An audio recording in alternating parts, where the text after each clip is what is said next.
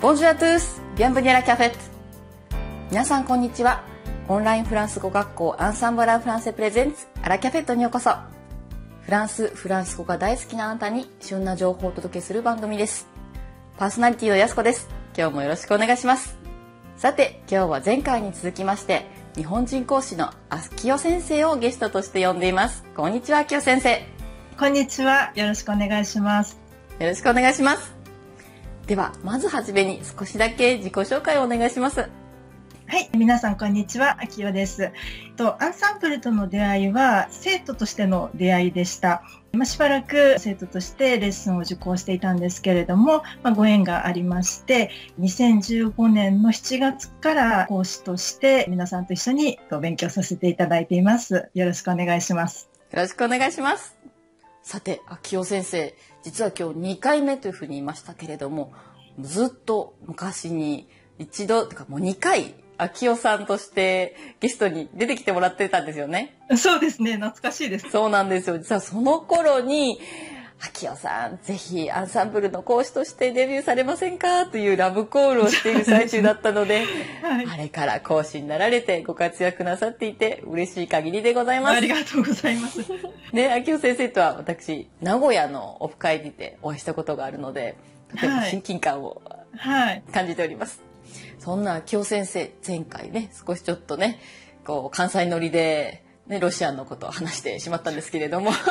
今日はそのね、普通の人はちょっと行かないのではないかなという、そんなロシア旅行の話を伺いたいと思います。よろしくお願いします。はい、お願いします。じゃあ最初になんですけれども、はい、まず、なぜロシアに行こうと思われたんですか？そうですね。まあ、いくつかきっかけはあったんですけど、まあ、直接の理由は、あの、まあ、何年か前にちょっとテレビでロシアのことをやっていたのを見て、で、まあ、当時、新潟からロシア行きの船というのが直行便で出てたのを見たんですね。で、まあ、それまで、こう、ロシアって私にとっても、近くて遠い国っていうイメージだったんですけど、なんかそこからこう近くて近い国っていう感じに イメージが変わりまして、あ一度ロシアに行ってみたいなっていう思いが、まあ、そこからこう湧いてきた感じですかね。それでまあ今回ね、ちょっとうまくいくことができました。つまり今回のご旅行は個人旅行で行かれたんですそうですね。一応こういうプランでっていうことで、まあ旅行会社は使ったんですけれど、まあ自分たちのオーダーメイドで行きたいところを選んでっていう感じでした。ロシアに二人、お二人で行かれたんですか？あ、そうですね。友達と二人で、うんうん。はい。じゃあ、まずやっぱりアエロフロートでモスクワですかね？いえ、アイロフロートでもなかったんですけど、多分聞いたことだけど 航空会社だと思うんですけど、で行き先はですね、まあ、ね、普通メジャーなのはね、モスクワ、サンクトペテルブルクというところで、うん、まあちょっと皆さん、それどこって感じかもしれないんですけど、まあロシアという広大な、ね、国がありまして、それの一番西の方にモスクワ、サンクトペテルブルクがあります。うん、で、私が行ったのはそちらの西方面ではなくて、もっと東方面の日本から近い方ですね。えっと、一番最初にあのウラジオストクというところに行ったんですけれども、ここはもう東京から飛行機で2時間ぐらいなんですよ。そんなに近いんですね。近いんですよ。もうなんか、これ国際線ですかみたいな飛行機乗っていたんです。うん、で、まあそこからウラジオストックからちょっと西の方に移動していって、ま、真ん中よりちょっと東寄りの方にこう三日月型をしたバイカル湖というね、うん、あの有名な湖がありますけれども、ちょっとそこまで行って、ちょっとリゾートをして帰ってきたと。まずじゃあウラジオストックに疲れてからは陸路で移動されたんですか？はい。ウラジオストックで2日ほど過ごして、その後、シベリア鉄道に乗ったんです。なんか聞いたことある名前ですね。は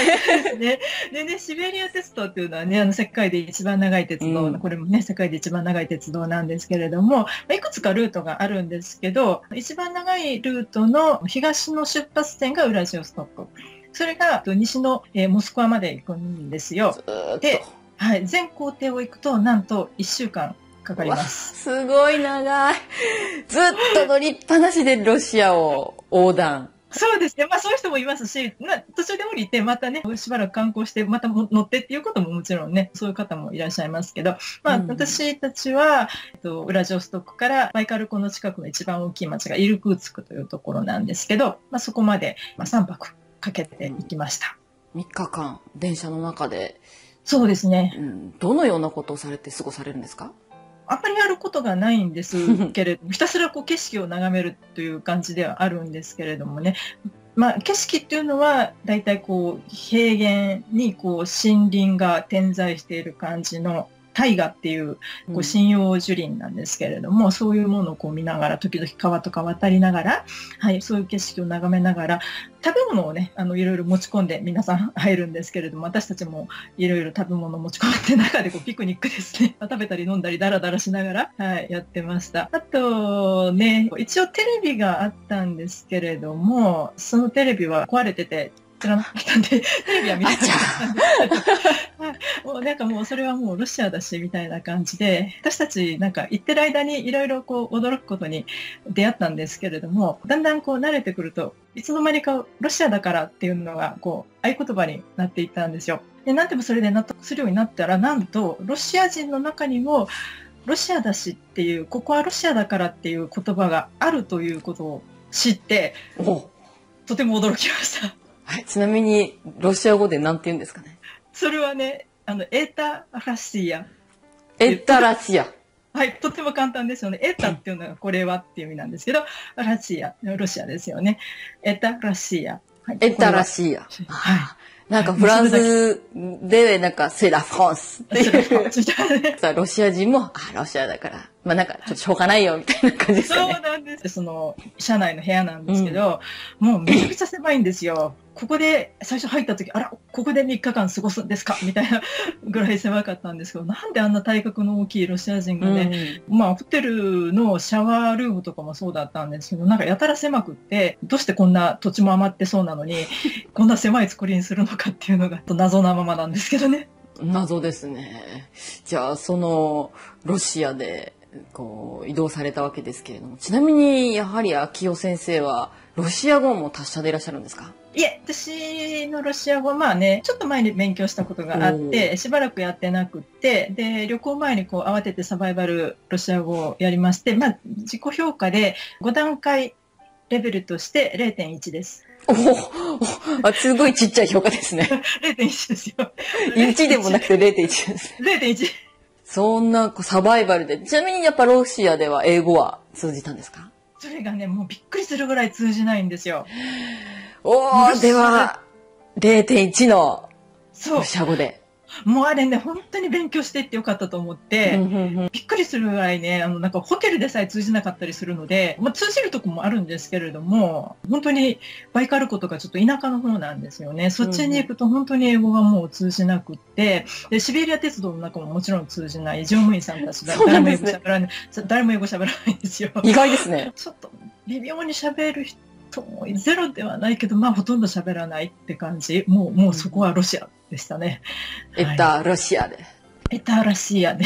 はい。そうですか。では、具体的にその3日間、シベリア鉄道で過ごされていて、どんなことが印象に残っていますか？食堂車にね、があるんですよね。で、ちょっと食堂車にも何回か行ったんですけれども、で、そこで音楽がね、なんかロシアンポップスみたいなのがかかってて、それが結構いいなと思ったんですよ。うん、でそれで食堂車のおばさんに歌いながら仕事してる人がいたので、この人がね、ね 音楽を選んでるのかなみたいな感じで、その人にね、このかこの人誰とかね、聞いたり、ちょっと片言で聞いたりとかして、で、なんかそんなことしてるとちょっと仲良くなれたりとかね。うん、まあそういうのは、とか、あと私たちの部屋の隣の部屋がロシア人一家だったんですけれども、まあちょっと小さい男の子あの、連れたお母さんが、なんかちょっと私たちの部屋を覗いてくれたりとかして、で、なんかちょっと子供とバイバイとか言ったりとかね。はい。なんかそういうコミュニケーションっていうのはすごく楽しかったです。なんかロシア人のイメージでちょっとこう、ちょっと冷たくて怖いのかなっていうような感じもあったんですけれども、なんか優しそうな方が多かったんですね。普通に会う人は結構優しい人多いですし、まあ食堂車のおばさんたちは結構フレンドリーだったんですけど、うん、お店とか、ね、レストランとか、まあ、ホテルとかもそうなんですけど、まあ、それは、それは愛想が悪いんですよ。ね、フランス語をね、あの、やっているとね、こう、私たち、お店に入ると必ずね、ボンジュー挨拶しますよね。で、まあ、最後はね、メクシー、ボンジューね、とか言ってね、挨拶するんですけど、全然ない。全然。無視。無視みたいな。なんか、入って、品物を選んで、お金払って、はい、帰るみたいな。はい。こ、こ言葉なしですか？もうほとんどない感じですね。まあ、別にこう私たちが旅行者だからってわけでもなく、うん、なんかまあ品物を選ぶときにあれとかこれとかいう会話はあるんですけど、それ以外は本当に愛想がなくって、詳しい人に聞くとね、10年、15年前に聞くと、それでもだいぶ良くなったらしいんですけれども、私は、そうなのか、みたいな。10年前はもっと。ソビエトか、みたいな。ちょっとソビエトのね、頃よりかはちょっと良くなってるのかもしれないですね。そうみたいですね。はい、まあそんなこんなで3日間かけてバイカル湖に到着された京先生ですけれども、バイカル湖ではどのようにして過ごされたんでしょうか？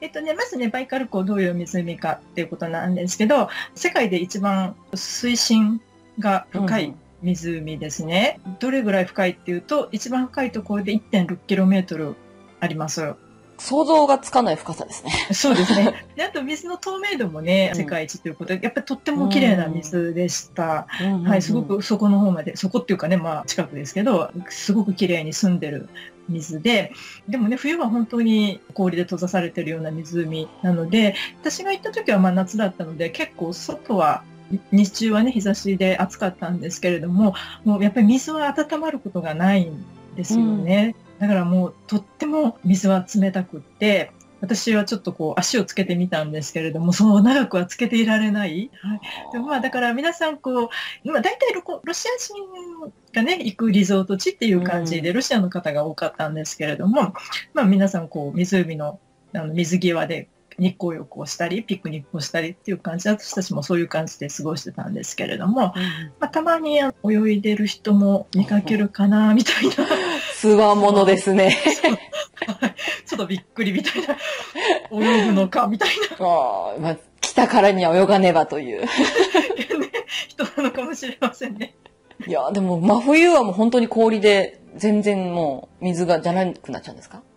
あのね、なんかちょっと聞いた話によると、その氷の上を車で走ることも そういう人もいるぐらい凍るみたいですね。ねカナダみたいですね。ね、そうですね。私ね、うん、なんか前の、ね、そうそうそう、カナダに、ね、の話を。が凍ってた話、なんかいつもそういう寒い話、寒い話 そ、そういう、その寒い話じゃなくて、みたいな。いやいやいや、とても楽しそうな旅でございましたけれども、お帰りなさいませ。無事に帰ってきて、ありがとうございます。嬉しいです。ありがとうございます。また、ぜひ、二人でゆっくり飲みながらでも、こんな話を伺いたいと思いますので、今日はじゃあ最後に、アンサンブルメイトが聞いていらっしゃる皆さんに、ぜひメッセージをお願いします。えっ、と、そうですね。今日はね、あの、私のロシアの旅行の話をね、聞いていただいたんですけれども、本当に私のロシア語は申し上げたように0.1レベルなんですけれども、まあ、本当にその0.1を知っていると知っていないとでね、うん、大きな違いっていうのをもう本当に身をもって実感したんですね。まあ、サバイバル的なこともそうですし、まあね、出会った人と少しコミュニケーションが取れるっていうことでも、やっぱり旅の楽しさっていうのは全然違いましたので、うん、やっぱりその外国語って0と0.1の差っていうのはもう運命の差ですね。はい。0.1と0.2の差の何倍もあるというふうにね、考えていただいていいと思うので、まあ皆さんもね、フランス語を一生懸命勉強されていると思うので、まだまだダメだなと思っても、全然そんなことは決してなくて、少しでも知っているっていうのは、全然違うっていうふうにね、思っていただいて、続けていただけたらなと思います。そうですね。ぜひ、フランス語を勉強されて、皆さんもフランスに遊びに行ってみたらどうでしょうか。それでは、京先生、2回目ですけれども、トータルで4回にわたって出ていただいて本当にありがとうございました。はい、ありがとうございました。さて、今日のアラキャフェットはいかがでしたか？番組では皆さんのご意見やご質問など、どしどしメールを募集しています。ラジオアットマークアンサンブル FR.com ぜひこちらまでメールを寄せてください。それでは、アビアントこんにちは、アンサンブルのミキです。本日のポッドキャストはいかがだったでしょうか？この番組を聞いてくださったあなたに素敵なプレゼントがあります。お申し込みは、アンサンブルアンファンセオフィシャルサイト http コロンスラッシュスラッシュアンサンブル FR.com のお問い合わせにアクセスしていただき、必要事項をご記入の上、ポッドキャストを聞きましたとメッセージをお送りください。フランス語学習に役立つ特別ビデオをプレゼントいたします。たくさんのご応募お待ちしております。それでは次回のアラカフェットを楽しみにしていてくださいね。アビアント、オーバー。